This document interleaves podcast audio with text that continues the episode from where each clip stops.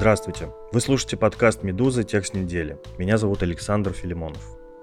В сентябре 2023 года резко напомнил о себе и с новой силой обострился один из самых застарелых конфликтов на постсоветском пространстве – 19 сентября власти Азербайджана объявили антитеррористические мероприятия по восстановлению конституционного строя в Нагорном Карабахе и стали обстреливать территории самопровозглашенной республики Арцах, в основном населенной этническими армянами. За сутки Баку установил контроль над регионом и добился его полной капитуляции.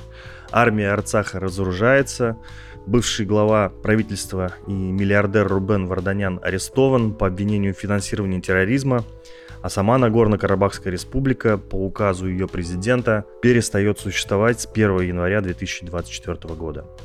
И все это при фактически молчаливом согласии российских миротворцев, дислоцированных в регионе. Гуманитарный кризис в Карабахе, который несколько месяцев находился в блокаде, еще более усилился. Прямо сейчас в соседнюю Армению выехали уже более половины населения региона – Ереване, который никогда официально не признавал, но всегда оказывал поддержку Арцаху, убеждены, что армян там больше не останется.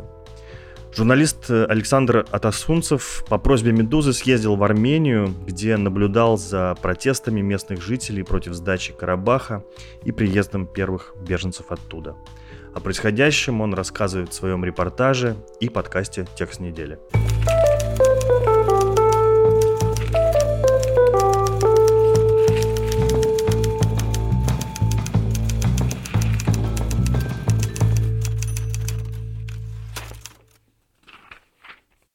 Александр, привет. Привет. Спасибо, что нашел время для беседы. Тема важная. И позволь я выступлю сегодня с такой обывательской позиции, как часто делаю в этом подкасте. Ну, такого человека, что называется, который суть конфликта представляет, но особо в детали не вдается. Вот примерно такие у меня вопросы будут сегодня. Судя по стремительно развивающимся событиям последних дней, напрашивается вывод, что война в Карабахе закончилась. Вот этот конфликт, который тлел десятилетиями разгорался с новой силой вновь и вновь, завершился победой Азербайджана. Все последние годы Баку планомерно шел к этой цели, отвоевывал территории в 2020 году, вводил блокаду в 2022 и вот, что называется, дожал в 2023 году. Непризнанный никем Арцах подписал акт о собственной капитуляции. А закончилась ли война для Армении, для которой Арцах всегда был и остается такой неотъемлемой частью своей идентичности? Армения уже, конечно, не вернет контроль над Нагорным Карабахом, то есть это закрытая глава на много-много лет вперед.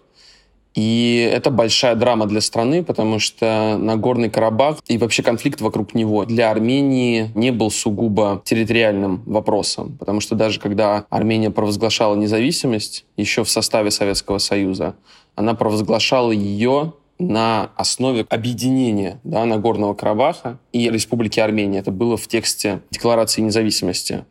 И в Армении всегда было две точки зрения, что без Карабаха не будет Армении, первая гласила, потому что считалось, что мы окружены такими соседями, что вот у нас есть вот этот вот как бы форпост, буфер, и если мы его теряем, то мы теряем и Армению, потому что с Турцией, с Азербайджаном дружить нельзя, они всегда будут нашими противниками. И еще считалось, что Нагорный Карабах, почему этот конфликт нужен Армении, потому что он тонизирует страну. Он постоянно держит ее в напряжении и из-за этого позволяет ей развиваться. И была вторая точка зрения, которая гласила, что этот конфликт, наоборот, постоянно обескравливает страну, что он мешает развиваться, вытягивает постоянно огромное количество ресурсов и постоянно вот готовится к войне, наоборот, мешает развиваться стране. Сейчас, в общем-то, армянское общество, конечно, очень подавлено. Такой вот четкой какой-то государственной идеи в стране просто не осталось. После вот сдачи Нагорного Карабаха вы, если приедете в Армению, будете говорить с людьми, вы увидите эту растерянность. И эта же растерянность, она вот заметна потому, что мы видели эти протесты, которые неделю шли в Армении. И ни одна, ни другая группа протестующих, не те, которые, значит, обвиняли Россию в предательстве и протестовали у российского посольства, ни вторая группа протестующих, которые считают, что главный виновник и предатель страны это все-таки премьер-министр Никол Пашинян, ни та, ни другая не собирают достаточное количество людей. Они обе очень пассионарны, но не пользуются какой-то огромной популярностью. Именно поэтому Никола Пашиняна, например, там не свергли, условно говоря, да, из-за того, что окончательно оформилась дача Нагорного Карабаха. Потому что вот между этими группами в середине такое раздавленное совершенно поражением большинство, которое находится в полной апатии, не представляет, что будет дальше со страной, как жить, и готовится вот, да, встречать беженцев из Нагорного Карабаха. А вот если говорить про действующие власти правительства Никола Пашиняна, Какие шаги вот в последние годы правительство предпринимало в связи с очередными обострениями в Карабахе? Это можно расценить как какую-то череду грубых ошибок, которая вот привела к такому бесславному финалу? Или же как-то они пытались просто-таки лавировать, чтобы извлечь максимальную выгоду, пользу для Армении? Очень сложно сказать. Объясню почему. Потому что то, что происходило на переговорах да, между Арменией и Азербайджаном с 2020 года, оно покрыто на самом деле тайной. Огромное количество слухов, огромное количество обвинений самых разных. Но, в общем-то, выходит так, что, конечно, для Армении почему-то с 2020 года реализуется худший из возможных сценариев. И вот эта череда, она началась именно в 2020 году. Даже если говорить про то, что предшествовало конфликту 2020 года. Никол Пашинян — это такой политик очень популистского типа. Там за год, по-моему, до начала боевых действий в Нагорном Карабахе в 2020 году он приехал в Нагорный Карабах и сказал, что Арцах — это Армения. Потому что иначе армянский лидер сказать просто не может. Его сразу обвинили бы там в предательстве, сдаче и так далее, и так далее. Но эта же проблема касалась и всех предыдущих лидеров Армении. Никто не договаривался с Азербайджаном в мирном русле. Там была куча разных формул.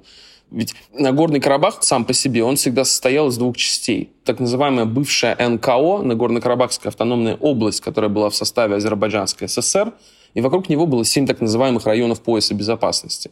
Эти районы пояса безопасности, на них Армения никогда не претендовала. Они захватывались для будущих переговоров, чтобы потом их отдать Азербайджану и получить за это статус Нагорного Карабаха, будь то независимость или признание Нагорного Карабаха в составе Армении. В общем-то, никто в итоге мирную развязку этого конфликта не реализовал. Можно будет долго еще спорить, была ли возможность у Никола Пашиняна после да, революции 2018 года за два года до войны договориться о том, чтобы войны не было, раз Армения оказалась к ней не готова.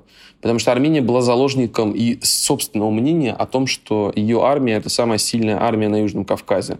Что в итоге в 2020 году трагически да, вот оказалось не так совершенно. И после 2020 года вот череда, наверное, каких-то ошибок, неправильных расчетов, привела вот к тому, что мы увидели в 2023 году. Я думаю, что Ереван, как и многие другие наблюдатели, не рассчитывал на то, что после развертывания да, российской миротворческой миссии в регионе возможно вот такая силовая операция, как мы увидели 19 сентября. То есть составляющая армянского проигрыша, они не только военные, они дипломатические. То есть, конечно, там, эмоционально, и в этом есть доля правды, да, что Нагорный Карабах был сдан, потому что Армению предала Россия. Но с точки зрения армянина, он может, конечно, обвинять Россию, но от этого легче не становится. Логичнее задавать вопрос, а что не так сделала Армения? Именно вот с точки зрения дипломатического расчета. Почему она вообще подумала, что Россия Армению не кинет. И то же самое в 2020 году было. Да? Было ожидание, например, что Россия вмешается. И тут тоже можно спорить, были ли какие-то, не знаю, исторические другие предпосылки у Армении, чтобы ее главным союзником в регионе стала не Россия. И так далее, и так далее. Конечно, нельзя было предусмотреть, что там в феврале 22 года Россия начнет э, войну, которая просто скажется эффектом домино на стабильности вообще во всем регионе. И этим воспользуется огромное количество стран, не только западные, там, условные противники России, да, но и просто региональные державы, у которых есть свои собственные интересы. Вот как раз по поводу все-таки России, какую роль в событиях последних лет она сыграла или наоборот не сыграла, могла сыграть? То есть вот э, просто ретроспективно вспоминая, да, в 2020 когда году была война остановлена подписанием трехстороннего соглашения Баку, Ереван, Москва, Путин прислал миротворцев, которые по факту оказались бесполезными. Когда начался, например, кризис с блокады Лачинского коридора, там миротворцы только разводили руками и молча наблюдали. И сейчас, по сути дела, мы наблюдали ровно то же самое. Чем занималась Россия все это время?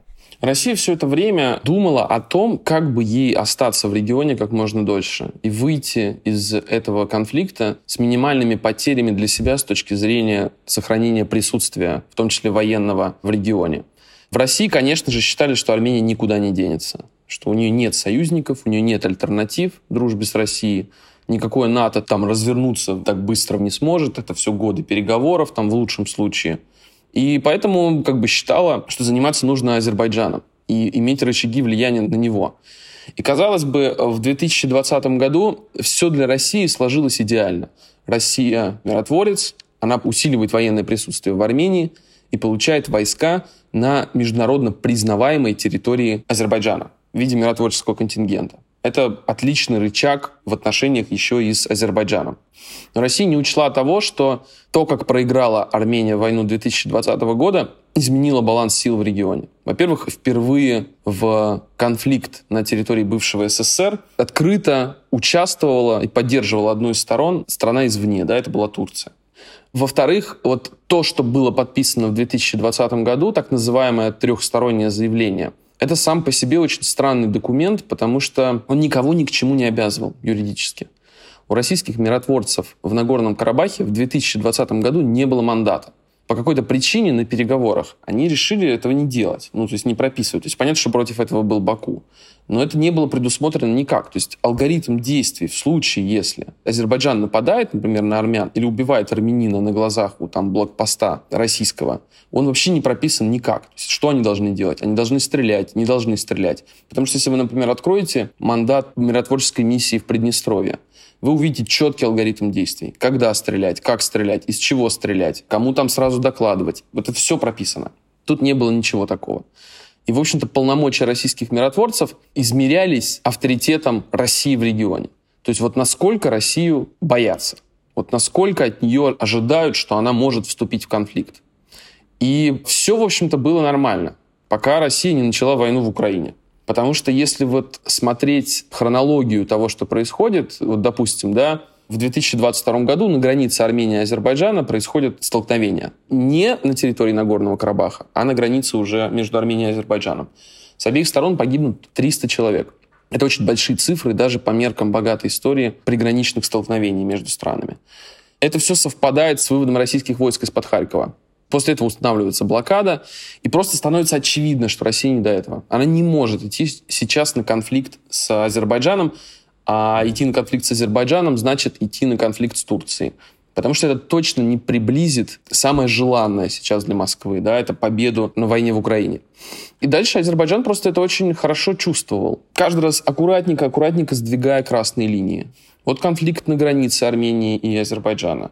Вот установка блокады. Вот еще какая-то перестрелка. И в конце концов вот эта вот история, да, когда просто, там, невзирая на миротворцев, входят войска, помимо обстрела наземная операция, к тому же погибают миротворцы, там минимум 6 человек. Только то, о чем мы знаем. И Москва не вмешивается. И это, конечно, правильный расчет Баку. И этого, скорее всего, не произошло бы, если бы Россия не начала войну в Украине. Ведь в чем еще, скажем так, предательство да, России в отношении Армении? Армения является членом ОДКБ. ОДКБ это в целом абсолютно аморфная организация, то есть она, конечно, абсолютно не чита там НАТО с точки зрения взаимодействия стран в этом альянсе и расплывчатости вообще каких-то правил внутри него. Но главным, наверное, преимуществом ОДКБ была возможность покупать у России оружие со скидкой. И фактически это единственная сейчас функция ОДКБ. Но и эта функция после 2022 года отпала, потому что Россия приостановила вообще поставки оружия за рубеж. И вот так вот поэтому, например, Армения начала сейчас покупать оружие у Индии. Россия же начала войну, не поставив в известность своих союзников по военному блоку. Потому что, конечно, это не в их интересах. Это ведет к ослаблению всего блока. Кроме того, в уставе УДКБ, как и в уставе НАТО, есть правило, по которому нападение на одну из стран является нападением на все страны Альянса. В общем, конечно, это было не в интересах ни одного из членов блока. И поэтому Армения тоже оказалась там в худшем возможном положении, потому что тебя не защитят и еще и оружие не продадут. Да, длинная история получается, которая завязана, разумеется, на самый сейчас жаркий конфликт, который происходит в Украине, и дальше от него все разрастается по остальному миру. Вот ты сейчас был в Ереване. Если говорить про простых граждан Армении, с которыми ты общался, ты их видел, а что они э, думают сейчас о России? Винят ли они миротворцев в том, что они не пришли на помощь Арцаху? И, и еще немаловажный момент, мы знаем прекрасно, что с началом полномасштабной войны в Украине, а потом и с началом мобилизации в Армению уехали очень много россиян. На них как-то эта сейчас ситуация сказывается. Замечал ли ты, может быть, стали армяне заметно хуже относиться к россиянам? Нет, к простым россиянам, конечно, отношение не изменилось. Но если говорить об отношении вот к России, к государству, конечно, такого я не видел в Армении никогда. Представить себе такое лет там, пять назад просто было невозможно. Вот у меня даже в репортаже были описаны сцены, где там, скажем, русскоговорящие журналисты фотографируют, там, как привозят раненых в госпиталь Гориса, и им просто женщина кричит, вы фашисты, вы нацисты, вы нас предали. И это не единственный пример. Даже там, если ты выйдешь на площадь в Армении, начнешь говорить с людьми, тебе как представителю, да, тебе еще оговорятся, скажут, ну вы, я имею в виду, ваш Путин, ваш Кремль, вы предали нас и так далее, и так далее. То есть вот с точки зрения ориентации Армении на Запад там, или на Россию, вот на этом вот большом-большом поле боя, конечно, происходит очень серьезный, если не исторический сдвиг. В России очень сильно разочаровываются, потому что понимаешь, Россия же так еще интересно себя повела после того, как все это случилось. Я не видел от официальных российских лиц вообще слов сочувствия. С точки зрения кризис-менеджмента, того, как нужно разруливать и так непростую ситуацию, они наговорили такого, что сделали еще хуже. То есть, если бы они просто молчали, они вышли бы из него с меньшими потерями. А вместо этого обвинение в предательстве – намеки на то, что это такое наказание за то, что, значит, вы там не провели учение УДКБ или собираетесь ратифицировать римский статут. И ни слова, ни слова сочувствия вообще в связи с этой ситуацией. И это, конечно, видят армяне каждый день. Вот эти новые заявления Захаровой. Ладно, да, вот это пережитое боль и унижение – так тут еще и оскорбления и так далее. Ну, в общем, тут как бы комплексная история. Не только сам факт, да, вот этого предательства, но и реакция на него. И, конечно, простой россиянин этого не почувствует. Но если разговариваешь с людьми как журналист, журналист все равно он представляет какую-то да, страну через него можно кому-то что-то там донести до какой-то публики. И поэтому, конечно, к тебе люди обращаются, вот, вы напишите, вы объясните, вот Россия предала, вы нас предали и так далее, и так далее. И это не только на протестах. Вот у меня там есть, да, героиня в тексте, прекрасная совершенно женщина, очень харизматичная, директриса радио. И вот она про это говорит, о том, как изменилось отношение, как в 2020 году, ну, у нее действительно русскоязычная радиостанция всегда была. И в 2020 году она поддерживала Россию, а сейчас вот причем у нее вообще интересно, если я не ошибаюсь, она одесситка, армянка-одесситка. И она отказалась сейчас от российского паспорта и собирается поехать э, в Одессу получать украинское гражданство. В этом смысле, кстати, интересно, как другая сторона реагирует, да, если мы посмотрим на российскую пропаганду, которая сейчас кроет Пашиняна самыми последними словами и ругательствами, то как будто вот э, россиян опять готовят, что вот, смотрите, у нас очередной враг новый, там, не знаю, может быть, сейчас на Армению будем как-то косо смотреть. Можем ли мы как-то спрогнозировать какие-то дальнейшие ходы Кремля, позицию, какую он займет? Или он так и будет продолжать то ли отмалчиваться, то ли лавировать, чтобы не испортить какие-то продолжающиеся отношения ни с Баку, ни с Ереваном. Я боюсь, что вот я вижу тот, скажем так, неадекват, который сейчас разносится из Москвы, ну вот возвращаясь к тому, что ни слова, ни слова сочувствия, что я не исключаю, конечно, введение санкций против Армении. То есть если будет дальше это все ухудшаться, вот там враждебным действием названа ратификация Римского статута, и если там дальше будут еще какие-то учения с американцами или что-то еще, то, конечно, может быть и там перекрытие какого-нибудь газа. Но просто я вижу потому, какая сейчас реакция, она абсолютно не соответствует тому, как нужно себя вести, поэтому можно предсказывать, что действительно Армения для Москвы переходит в ранг какого-то ускользающего бывшего союзника, и мы просто можем ждать вот этот вот комплекс всего, что мы видели в отношении там других да, стран, Молдовы и так далее. А это и санкции, и там газовая история всякая, и так далее, и тому подобное. Потому что если говорить о будущем российской миротворческой миссии, то сейчас, конечно, выглядит, что она окончена. Я боюсь, что может быть история с тем, что сейчас, например, ну, это просто мое рассуждение. Сейчас выпустят там 100 тысяч человек и оставят там 5. И вот они будут жить, окруженные российскими миротворцами. Это там старики, те, кто не смогли найти машины, там, чтобы уехать и так далее. Но, насколько я знаю, вот с земли, что там сейчас происходит, там фактически один город не под контролем Азербайджана. Это Степанакерт. Все города вокруг оставлены просто полностью опустошены. И вот этот вот маленький пятачок – это все, что там предстоит охранять российским миротворцам. Если там, правда, кто-то останется, в чем я сомневаюсь, и я хотел бы, чтобы, наверное, люди оттуда выехали, их не мучили еще очередной какой-то блокадой. Все, с этой историей нужно смириться, нужно всем оттуда уехать и жить дальше.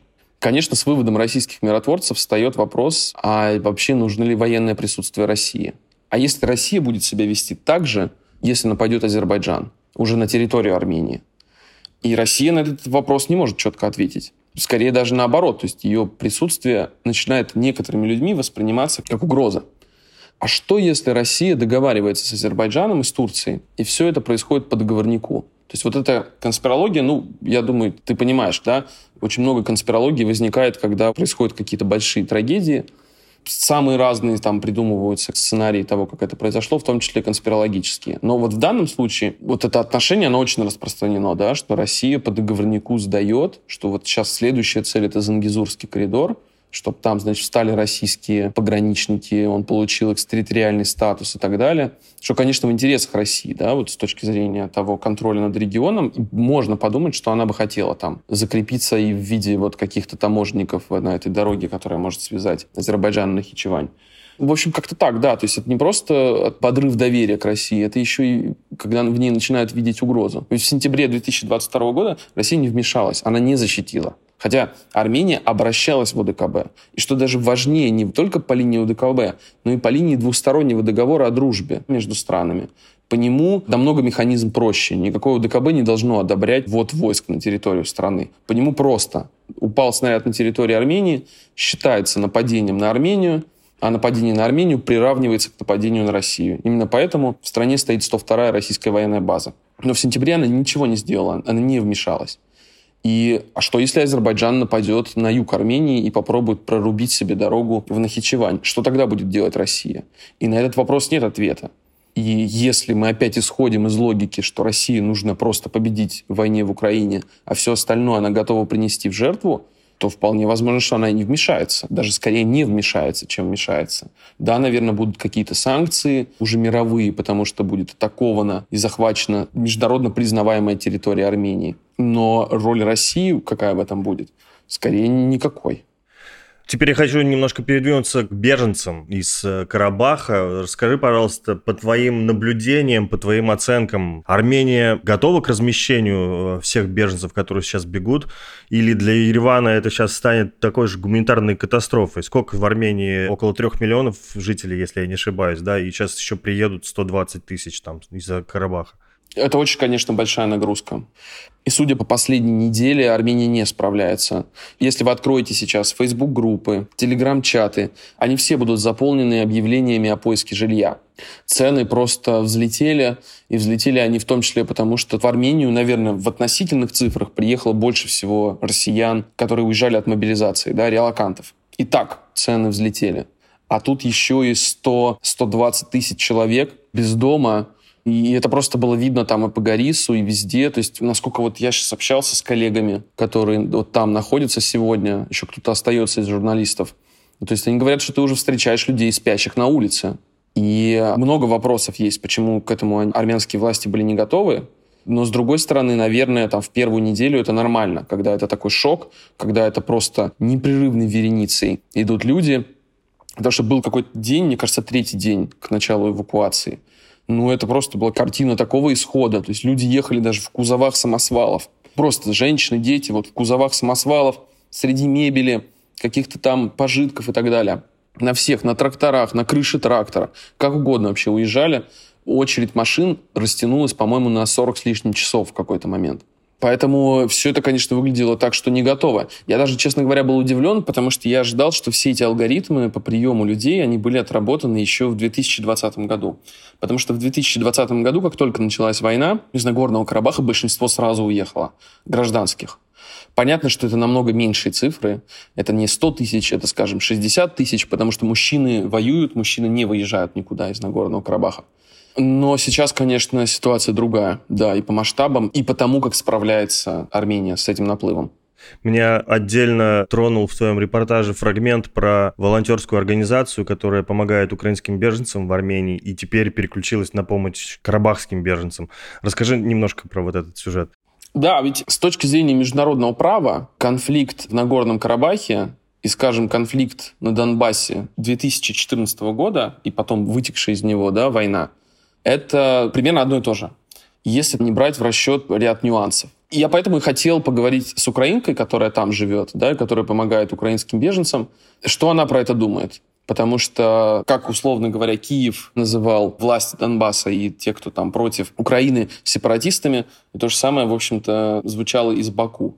Но, как оказалось, да, она с таким вот большим сочувствием относится очень к карабахскому конфликту, потому что считает, например, конфликт в Донбассе искусственным, а конфликт э, в Нагорном Карабахе объективным, да, что вот до войны дошло не потому, что кто-то хотел иметь какой-то рычаг влияния, а потому что с конца 80-х было ряд принято совершенно неправильных действий там с обеих сторон. Началось на бытовой почве, а закончилось все конфликтом и такой вот сильной взаимной ненавистью. И опасениями, что там азербайджанцы не могут жить на территории Армении, потому что их убьют, а армяне на территории Азербайджана, потому что их убьют ну или там что-то другое сделают с ними. И в этом смысле, конечно, конфликт более натуральный. И вот это ее отношение к нему, да, и поэтому она говорит, что я даже своим украинским друзьям, которые там радуются сейчас поражению Армении, объясняю, что нет, на самом деле это не одно и то же. Скажи, пожалуйста, вот э, а если посмотреть на действия Баку, сторонние наблюдатели там, что в Кремле, что на Западе, кажется, довольно спокойно следят за происходящим, поскольку номинально это все называется внутриполитическим делом Азербайджана, то есть он провел какие-то вот свои локальные мероприятия антитеррористического характера на собственной территории. Но все-таки не перегибает ли палку здесь Баку, по крайней мере, вот с таким демонстративным задержанием Рубена Варданяна и обвинением его в финансировании терроризма? Уж слишком-то это видный бизнесмен, как мне кажется, который входил по крайней мере, высшие круги и в России, и в Армении. Может ли тут кто-то остановить Алиева? С точки зрения перегибания, ну вот я как вот отвечаю, когда, да, вот рассуждаю на эту тему, почему, например, там не вводятся против Азербайджана санкции. Потому что, ну, люди там дискутируют на тему того, этническая это чистка или нет. С формальной точки зрения, да и не с формальной, вообще по факту, людей заставили покинуть их дома. Понятно, что их автоматами в спину не гнали, не убивали еще по дороге, и просто как бы, чтобы они бежали оттуда в панике. Но по факту сделали именно это. Регион с декабря прошлого года был в блокаде. Потом начались бои, есть погибшие среди гражданского населения. Азербайджанская армия окружала города во время последней операции, а потом открывала коридор, чтобы люди могли оттуда выйти. И люди в итоге все покинули там Мартакер, там, Мартуни и так далее. Ну, куча разных армянских городов. То есть, конечно, в историю про то, что Азербайджан на самом деле хотел интегрировать армянское население, я в это не верю. Это чушь с самого начала. Задача была вот такой, какой она сейчас случилась. Да? Полное изгнание, еще и российские миротворцы тогда уходят, и дальше уже в регион заселяется азербайджанцами, и все прекрасно для Баку. Про Азербайджан принято говорить, что Запад видит в нем стратегического партнера, да, это плюс, ну, там он продает углеводороды, и главное, что он более субъектен для стран Запада, чем Армения, потому что Армения такая слабая, она под зонтиком России, Азербайджан гораздо более своенравный, сильный, да, что он доказал в 2020 году. И, конечно, он более привлекателен для стран Запада сейчас как партнер, чем Армения. И, в общем, по совокупности причин против него санкции не вводятся. А еще я всегда, вот, когда рассуждаю на эту тему, я думаю, ну, то есть для Азербайджана главное, там, да, это поставки углеводородов. А Россия полтора года ведет войну в Украине. Против нее введено санкций в четыре раза больше, чем против Ирана, по-моему, уже на данный момент. Но российский газ покупать никто не перестал. А российская нефть точно так же покупается по реэкспортным схемам. Будь то через Африку, будь то через что-то еще. Поэтому тут с точки зрения там, эффективности санкций или какого-то определенного лицемерия да, политического, ну или назовем это прагматизмом политическим, мы эту историю видим с Россией. Да? Вот война, которая названа войной там, за демократию и так далее, и так далее, ну, газ покупать никто не перестал. И вот тут, такая же ситуация с Азербайджаном. То есть тут санкции, они бы там качественно ничего бы не изменили. Ну, это, конечно, было бы тяжело, там, отключение банков и так далее, но вот не такого противника в Азербайджане, как Россия, видят страны Запада. А, в случае с Рубеном Варданяном вообще, конечно, ситуация очень интересная. Судя по всему, действительно есть некий черный список Его упоминал другой человек карабахский, его упоминал советник бывший президента Нагорно-Карабахской непризнанной республики Давид Бабаян. Он сказал, что он сам поднимется в Шуши, Степанакерта и сдастся азербайджанцам, и упомянул, что есть черный список. Слухи про который довольно давно уже ходили, но ожидалось, что, конечно, в этом черном списке, что есть Рубен Варданян, но что помимо него есть огромное количество других людей. И ну, сейчас мы уже видим, что пошла череда задержаний, но просто Рубен Варданян, он не участник войны. Он не герой там первой или там второй Карабахской войны. Он человек, который просто приехал туда по какой-то собственной там боли и остался. Но в чем его важное символическое значение? Рубен Варданян до последний год был главным спикером из Нагорного Карабаха. Это человек, который самим фактом своего переезда туда поднял вопрос и вот эту ситуацию на совершенно другой уровень. Я могу, конечно, ошибаться, но я думаю, что ни одного карабахского политика за последние 30 лет не цитировали столько, сколько Варданяна за прошедший год. И, конечно, это все видел Азербайджан, и очень это сильно его злило что все сочувственно. Мировые, западные СМИ, там все, все брали интервью у Рубена Варданяна. Вы даже сейчас вот видели, да, когда разворачивался этот конфликт, там западная пресса условно не выходила с интервью с президентом Нагорно-Карабахской республики. Все цитировали Варданяна, хотя он бывший госминистр к тому моменту самим фактом вот того, что он такой человек, там, филантроп, миллиардер, переехав туда, поднял проблему на совершенно другой уровень. Теперь его фамилию звучит там в ООН, да, когда просят соблюсти его права в Азербайджане. И это есть, конечно, элемент какой-то личной вендетты, да, что вот этот вот символ сопротивления в некотором роде, он вот сейчас задержан, его демонстративно ведут согнувшегося с руками за спиной. Ну, мы эти кадры видели. Почему я подчеркиваю тут уникальность кейса Варданяна? Азербайджан очень избирательно почему-то подходит к тому, кого задерживать. Например, известно, что из Нагорного Карабаха смог выехать бывший министр обороны НКР Самвел Бабаян. Этот человек вообще-то является одним из главных символов победы Армении в Первой Карабахской войне. Потому что именно он в 1994 году подписывал от имени Степана Керта соглашение с Азербайджаном о прекращении огня фактически на тот момент капитуляцию Азербайджана. Но этому человеку почему-то разрешили выехать. А Рубена Варданяна нет, хотя он не воевал, он не герой войны, он не убивал азербайджанцев. В отличие от десятка тысяч людей, которые живут на Горном Карабахе. Потому что вы там просто совершеннолетнего мужчину, не участвовавшего в боевых действиях и не делавшего этого по убеждениям, просто не найдете. Ну, действительно, кажется, можно уже назвать происходящее в Карабахе, как говорит Никола Пашинян, этнической чисткой армян. Можно ли сказать, что капитуляция Арцаха – это капитуляция и самого Пашиняна, конец его карьеры? Честно говоря, не уверен. То есть вот этот вот протесты, которые были, очень эмоциональные. Его ядро это была вот эмоция, как и в 2020 году, когда пошли громить правительство. И этих людей мало. Они очень растеряны. То есть свергнуть и заменить Никола Пашиняна может только улица сейчас в досрочные выборы не очень верится, или там в процедуру импичмента через парламентское голосование не очень верится, потому что у партии Никола Пашиняна по-прежнему большинство, и там, по-моему, единственное, на что сейчас может рассчитывать оппозиция, это запустить процедуру, но там две трети голосов они точно не соберут. Второй вариант – досрочные выборы. Они уже были в 2021 году. И партия Никола Пашиняна не просто переизбралась, она получила в парламенте пропорционально столько же кресел, сколько было в 2018 году когда ее популярность была просто максимальной. Тогда демократическая революция, победа, ушли старый карабахский клан, Никол Пашинян, герой революции, избирается. Почему я так сложно это объясняю? Потому что в Армении довольно такая сложная избирательная система. В ней количество мест в парламенте зависит от соотношения отданных за партии голосов. Там может быть и 130 мест, а может быть 101. Плюс там есть как бы минимальный порог, сколько может быть и так далее, и так далее. Ну, в общем, 2021 год. Премьер-министр, проигравший войну правительство партии, проигравшей войну. Он переизбирается. Звучит абсурдно для стороннего наблюдателя, но это вот была ситуация, когда ему противостояли то, что в Армении называется старые, бывшие, там, карабахские и так далее, и так далее, они просто не знали, что сказать. У них не было программы. Хорошо, приходите вы, вы что будете делать? Вы начнете войну? К войне армянское общество тогда боялось больше всего. Оно еще не могло отойти от этого первого поражения, когда, ну, как бы непонятно было, за что погибли 5000 человек. Для маленькой Армении это гигантская цифра абсолютно. 5 тысяч. А еще там в два раза больше раненых, инвалидов и так далее. И общество к этому абсолютно было не готово. И третий момент – это то, что они просто воплощали вот эти старые власти, которые тоже не то чтобы много сделали, чтобы подготовить Армению к этому конфликту. Потому что до 18 года правил там Серж Сарксян. А до этого правил Роберт Кочерян, самый одиозный да, политик Армении на самом деле. Про него огромное количество слухов есть. И это просто красноречиво говорит о нем, да, что о нем всякие есть там, а что он самый богатый человек Армении, что он там жестокий там и так далее. Вот. Он, кстати, возглавлял тогда оппозицию на выборах в 2021 году.